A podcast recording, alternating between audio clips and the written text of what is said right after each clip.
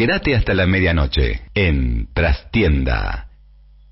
Amigas y amigos, eh, estamos acá en el último bloque de Trastienda en la Radio de las Madres, esta noche con Atillo Borón y la licenciada Mirta Millán. ¿Y vos querés decir algo, Amado?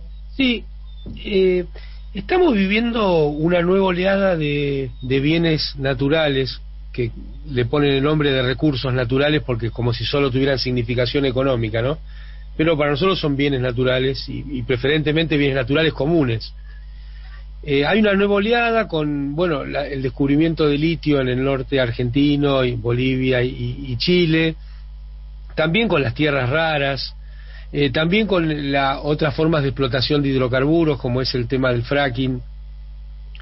Todo esto eh, tiene implicancias geopolíticas y tiene posicionamientos fuertes desde Estados Unidos, en tanto su, su zona de influencia reconocida a partir de Yalta, pero bueno, intentando reafirmarla, reafirmarla en esta etapa, ¿no? Porque va a ser una fuente realmente de, de generación de riqueza y también de sometimiento, ¿por qué no decirlo? Esa extracción que te devuelven bienes producidos a partir de la extracción de, bienes naturales e, es un mecanismo de, dominación. Entonces, yo quería, eh, si podemos reflexionar un poco, sobre una cuestión que está arriba del tapete, que es la posibilidad de incorporar una base militar estadounidense eh, en la Argentina, que qué vínculos suponemos que tiene o no con esto. Y a mí hay otro, otro hecho que me preocupa mucho, cuando se habla de condiciones de seguridad para el capital y la inversión en este tipo de áreas, si no se está pensando en el fondo en generar una especie de paraíso de explotación, como un paraíso fiscal para la explotación de, bienes naturales, ¿no? Darle condiciones diferenciales al capital que invierte en estos lugares, una suerte de, Delaware del subsuelo argentino o de otros países, que también me parece una cuestión preocupante que está dando vuelta, aunque menos, eh, menos evidente. ¿no? Sí, creo que es algo, sobre todo lo de la, lo de la base militar norteamericana, es algo que sobre lo que se habla poco, hay un extraño silencio, ¿no? Eh, es decir, cuando frente a una cosa de esta hay demasiado silencio, eh, es preocupante, ¿no? Sí, llama la atención. Yo no, no tengo clara cuál es la situación, cuál es la situación legal, etcétera, pero pero bueno, habría, habría que profundizar esto, pero lo que me llama la atención es el silencio sobre todo eso. Sí, vos sabés, Raúl, que yo pedí algunos informes, eh, tanto a, sobre la legislatura, perdón, la legislatura neuquina o el Congreso Nacional y, simplemente no tuve respuesta.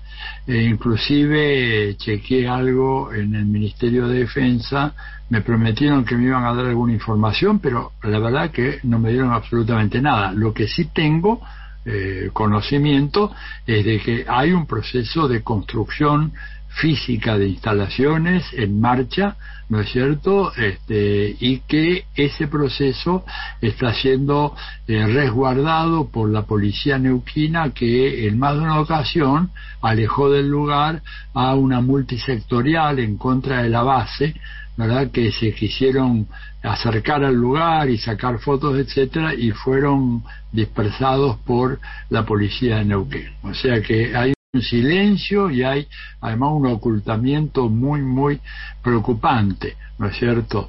Este, y a veces yo escucho argumentos diciendo, bueno, pero esto en respuesta a la base que China este, eh, tiene que eh, acá hay en el país hay dos bases que no son militares, son bases de observación geoespacial, una en Malargüe, en, la provincia de Mendoza, que es una base eh, que está administrada por la OTAN y por Estados Unidos conjuntamente de observación y de eh, seguimiento de satélites, y otra base china, eh, que está colocada en el otro extremo sobre el, litoral patagónico con los mismos objetivos, pero no son bases donde hay personal militar, hay personal científico, ¿no es cierto?, en ambas bases. Yo no diría que una base yanqui en Mendoza sería un gravísimo error, ¿verdad? Claro, no quiero decir que una base militar china, pero sí hay una en construcción en la cercanía de Vaca Muerta que es una base militar.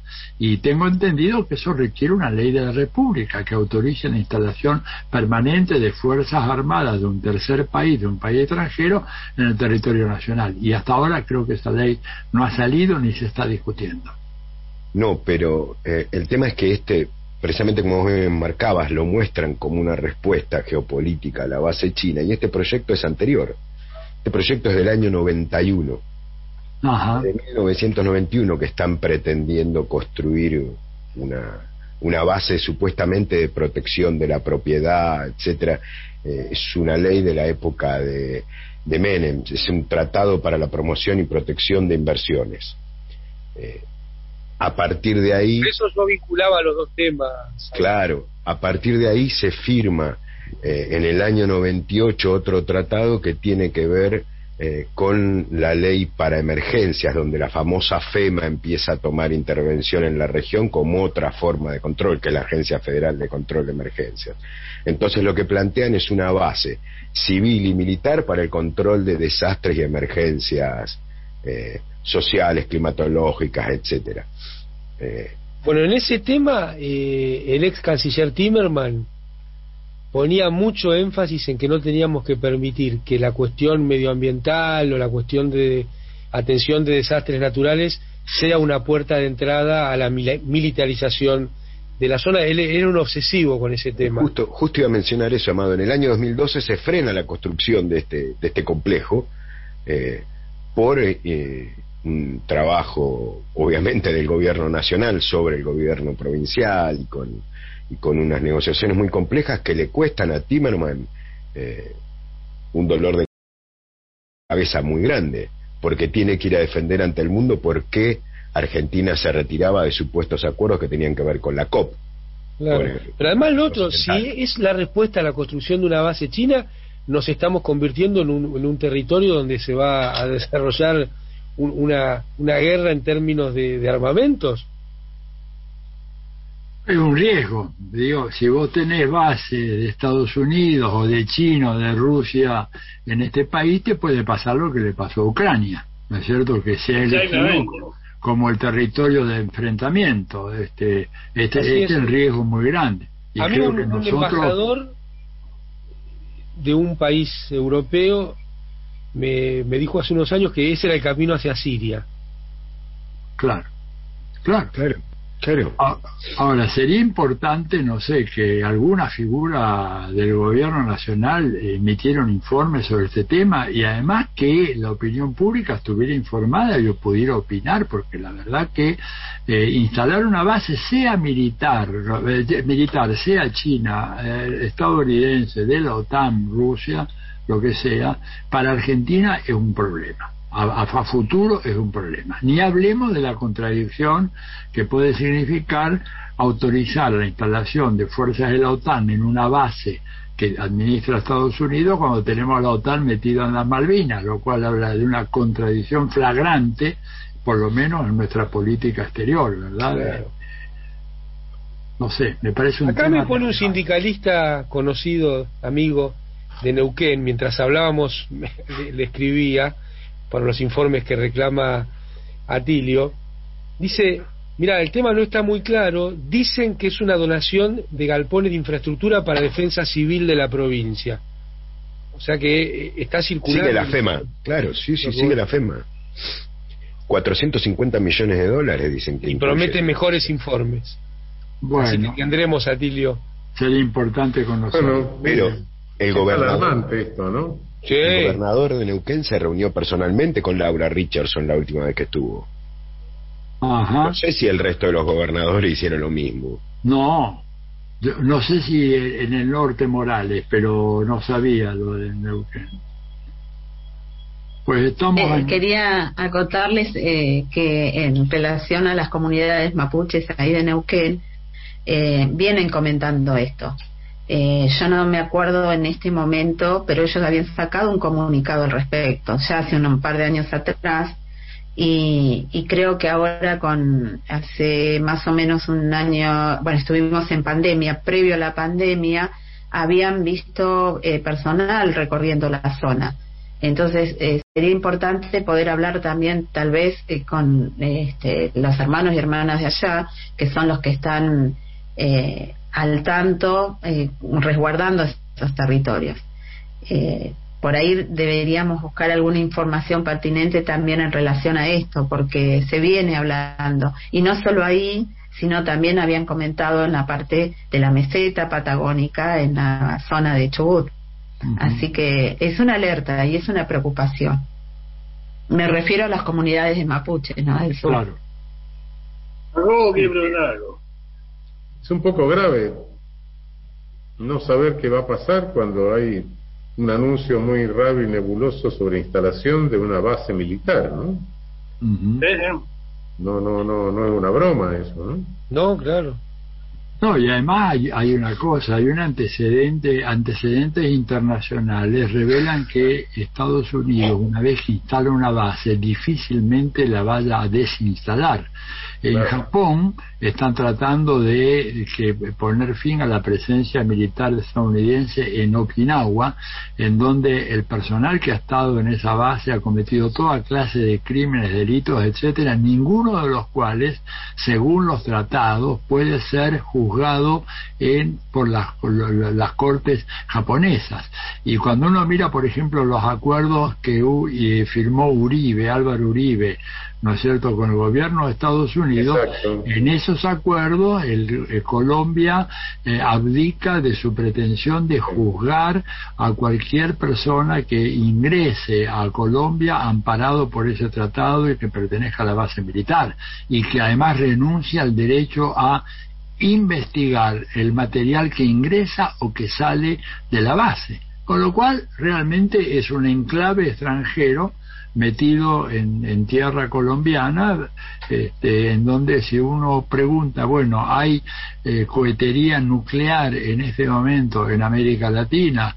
Y la única respuesta sensata es decir, no sabemos, porque no hay ninguna posibilidad de fiscalizar qué es lo que hay dentro de esas bases, esas siete bases que existen, eh, por lo menos siete, incluso algunos agregan dos más, pero aducen que son de la DEA, a qué clase de material bélico existe en esas bases, lo cual pone en cuestión aquella famosa consigna o proclama de América Latina como zona de paz.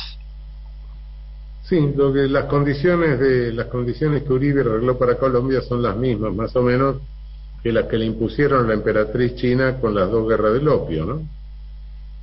Así es. Exactamente. Pasan los años, pero Siempre los tratados desiguales. Siempre los tratados son desiguales. bueno, nos vamos acercando al final. Este, Atilio, eh, este, te agradezco muchísimo el tiempo que te has tomado. Por favor. Lo mismo, lo mismo para eh, Mirta. Nos han ilustrado mucho esta noche, nos han ayudado a, a reflexionar bastante. Este, muchas gracias, muchas gracias, este, y sobre todo a ti, yo gracias por tu valentía de volver, por supuesto. Siempre tuve una vocación suicida, digamos, que me debe enfrentar, a enfrentar estos grandes desafíos con todos ustedes. Pero un placer muy grande para mí. Bueno, eh, para mí también. Les agradezco enormemente la posibilidad de, de compartir este espacio. Eh, porque bueno, tan necesario por un lado y por el otro eh, también eh, que apele a seguir hurgando, buscando, ¿no? Eh, nuevos escenarios y posibilidades para transformar esta realidad tan compleja que nos toca vivir. Así que muchísimas gracias, los admiro mucho. Gracias, Milton, por ayudarnos a entender. Gracias. Nos despedimos con un fuerte abrazo, Milagro Sala, a todas las compañeras, compañeros que siguen sufriendo los efectos del lofer. Y bueno, nos volvemos a ver el próximo lunes a esta misma hora aquí en Trastienda en la Radio de las Madres. Muy buena semana. Bueno, buena semana para todos. Buena semana. Gracias a todos. Chao.